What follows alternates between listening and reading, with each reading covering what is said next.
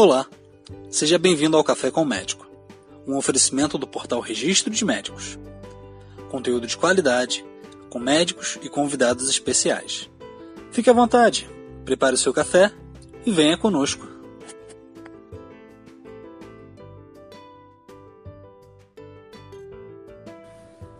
Olá, meu nome é Max.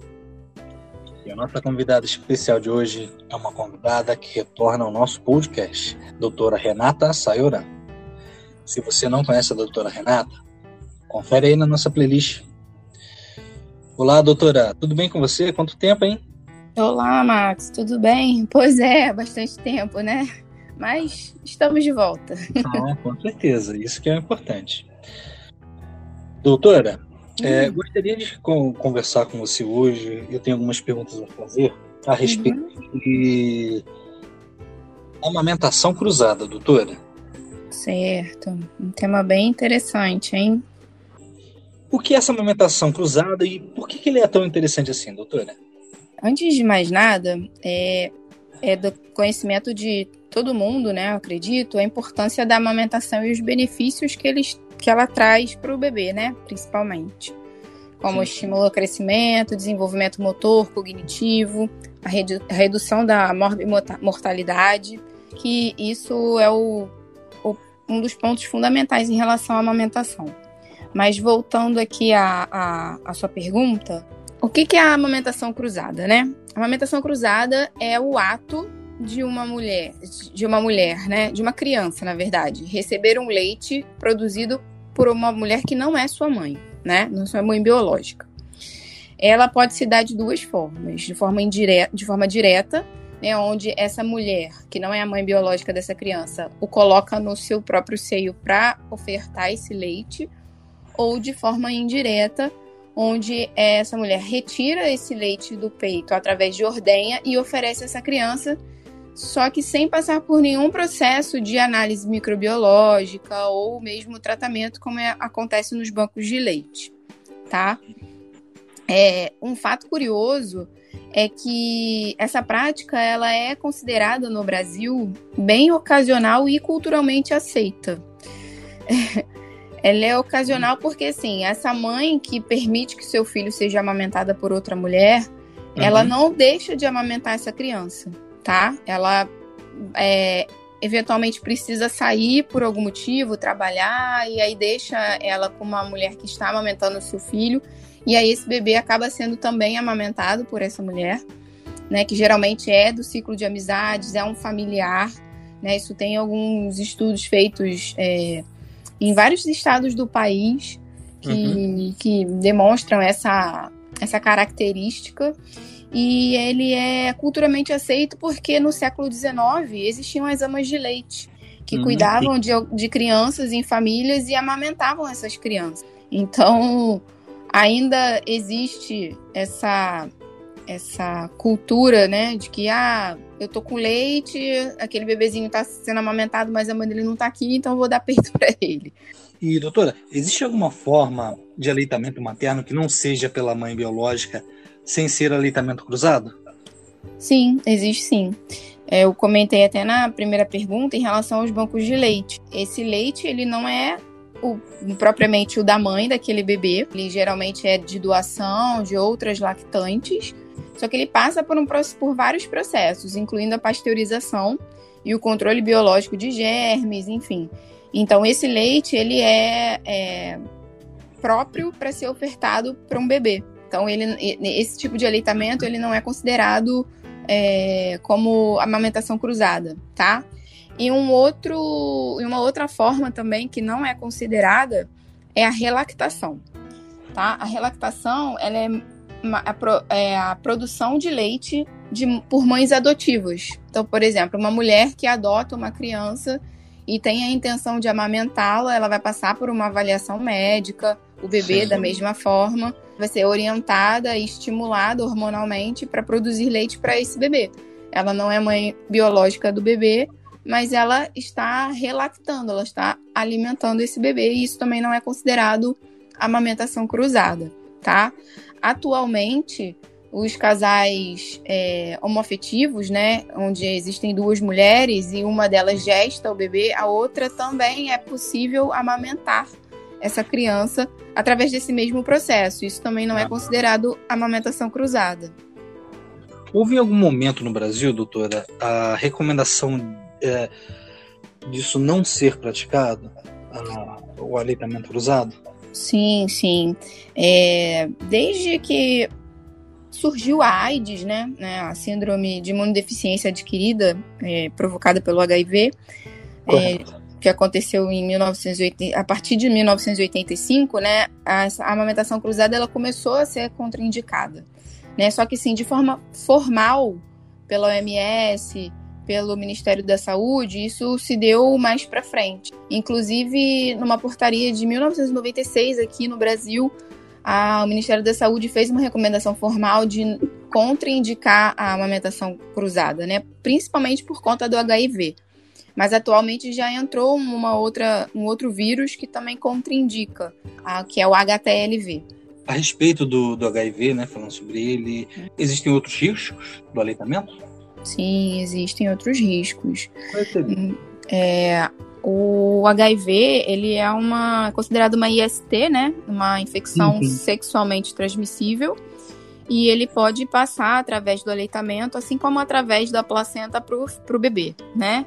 Então, é, é, por isso ele é contraindicado tanto nas gestantes que têm o, o, são portadoras do vírus, quanto o aleitamento cruzado, porque você não sabe qual é a, o, o, perfil sorológico daquela mulher ali, né? Principalmente se não for através de banco de leite, esse, essa oferta desse leite. Correto. Mas outras infecções virais, como o HTLV, que eu comentei anteriormente, e até hepatite B, também podem ser transmitidas dessa forma, pelo aleitamento materno. Então, o risco do aleitamento cruzado é exatamente esse: eu tenho uma mulher positiva para HTLV ou é, em vigência de infecção de hepatite B com fissuras mamárias, e aí passar esse leite contaminado, ofertar esse leite contaminado para um bebê e contaminá-lo. Extremamente perigoso, né? Sim, perigoso. E assim como o HIV, o HTLV também é considerado uma infecção sexualmente transmissível. Ou seja, por via sexual ele é adquirido. Mas a, através da a transmissão placentária, ela é rara, né? Mas a contaminação através do leite materno, ela é bem significativa. E sobre esse HTLV, doutor, o que ele pode ocasionar? Então, ele é um vírus associado a oncogênese, ou seja, ele está associado a, a, manifestações de cânceres e uhum. algumas doenças inflamatórias também. É, alguns exemplos de doenças que ele pode provocar é a leucemia linfoma de células T no adulto, que é um câncer bem agressivo na fase aguda, ele é bem refratário a tratamento. A, a mielopatia, que é uma inflamação crônica da medula espinhal, isso é mais comum no adulto. E, mas também dermatite infecciosa, que é bem comum nos lactentes, nos bebês, nos bebês pequenos que adquiriram através do aleitamento materno o vírus. Uveíte, que é uma inflamação de uma estrutura ocular, miosite, inflamação muscular, artrite, inflamação das articulações, enfim. Ele provoca várias manifestações inflamatórias no corpo. Sim, sim. Mas, em contrapartida, esse vírus ele não é rotineiramente pesquisado no, nos pré-natais. Ele não é obrigatório, como o HIV, fazer esse rastreio. Então, é importante a gente sinalizar para a população, para as mulheres, para as tentantes e gestantes que solicitem aos seus obstetras, se possível, o pedido dessa sorologia, para evitar que a gente faça essa transmissão para o bebê.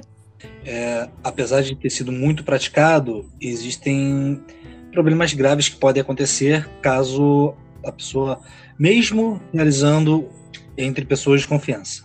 Sim, sim. Na verdade, esse é um assunto que assim deveria ser mais abordado nas consultas pré-natais, né? Consultas pré-natais com obstetra, com pediatra, né? Com mais ênfase, com mais frequência, porque eu acho que isso não é tão abordado assim, que a amamentação cruzada ela não é indicada, inclusive ela é contraindicada. Como a gente é, vê o perfil do paciente de risco, né? Que são a, a, as mulheres de risco elas são mais propensas, né? Quem são essas mulheres de risco? Adolescentes, é, mulheres que não têm emprego formal, ou seja, não têm uma renda fixa, né? Por isso deixam seus bebês com outras mulheres para cuidar. É, e com isso também não tem garantias trabalhistas, ou seja, não tem licença maternidade, então elas precisam retornar às vezes, às vezes precocemente. poder estar com a criança o tempo todo, o tempo todo não, mas em determinados períodos importantes. Isso, exato. Assim, não tem aquela segurança trabalhista, né? Então por isso acaba deixando precocemente o bebê com outras mulheres e com isso acaba eventualmente ocorrendo essa amamentação cruzada. Assim, as, as mulheres que são moradoras de periferia, com baixo nível socioeconômico, também são mais propensas. Então, assim, existirem programas voltados a essas mulheres de auxílio, de, de, de recomendação, de orientação, enfim, até de, de, de ajuda mesmo, né, para que você consiga garantir um tempo maior de aleitamento e orientar é, que não, não faça é, o aleitamento cruzado e que essa testagem do, H, do, do HTLV ele, ela seja mais é, seja obrigatória nos pré-natais. É, pelo que eu pude me corrija, doutora. Uhum. Eu pude entender, isso chega num ponto, né, principalmente quando se trata de pessoas, é, vamos dizer assim, de baixa renda, né, é, chega a ser o ponto de se, de se tratar como é, sim, é uma questão de sanitária, né, na verdade. É nesse sentido, exatamente. Né, assim, mas essa, mas eu acabei, eu fiz até uma enquete no Instagram e assim, uhum. metade das pessoas que responderam nunca tinha ouvido falar desse tema, né? Então, é mais um, um motivo para a gente divulgar e a gente abordar isso de forma mais aberta e conscientizar que isso não deve ser praticado nem deve ser normalizado por, pelos riscos que existem. Com certeza. Doutora, infelizmente, nossa conversa está chegando ao fim. Só que, claro, como de costume aqui, alguma coisa que queira deixar para concluir nosso assunto, uma dica, uma curiosidade ou um alerta importante? É, eu acho que o alerta é esse, né? Assim, que a, a informação é nosso melhor aliado, né? Então, sabendo que existe esse vírus e que ele é transmissível, né, através do aleitamento materno, não só ele, como vários outros, a gente entender a importância do pré-natal, né, que ele seja bem feito e bem completo, para a gente garantir a proteção desse bebê, né, e, e entender que essa não é uma prática é, boa, não é uma prática recomendada, permitir que outras mulheres amamentem seu filho ou mesmo você amamente o filho de outras mulheres. A gente sabe que o organismo da, da, da lactente produz um leite específico e, e próprio para o próprio bebê. Então a necessidade de um outro bebê nunca vai ser sanada com o seu leite, assim como o seu bebê não vai ter as necessidades sanadas pelo leite de outra mulher. É, não, vamos, não vamos entrar no mérito dos bancos de leite, porque é uma questão muito ampla, mas assim, eu digo em relação a mãe e bebê, né, para não praticar esse aleitamento cruzado por conta dos riscos que existem. É aquela velha história, né? Seja pai, seja mãe, é, a responsabilidade de criar, cuidar de uma vida é muito grande. Sim, sim, com certeza. Doutora, gostaria de agradecer uh, a todos aqueles que nos acompanharam e agradecer também você, claro, né, por estar aqui de novo com a gente nesse nosso bate-papo. Não, eu que agradeço, Max, a oportunidade e espero em breve retornar aqui com mais outro assunto importante e interessante. Ah, com certeza, doutora. Com certeza. Até a próxima, doutora. Até. Chegamos ao final de mais um episódio. Foi um prazer contar com sua audiência. Até a próxima.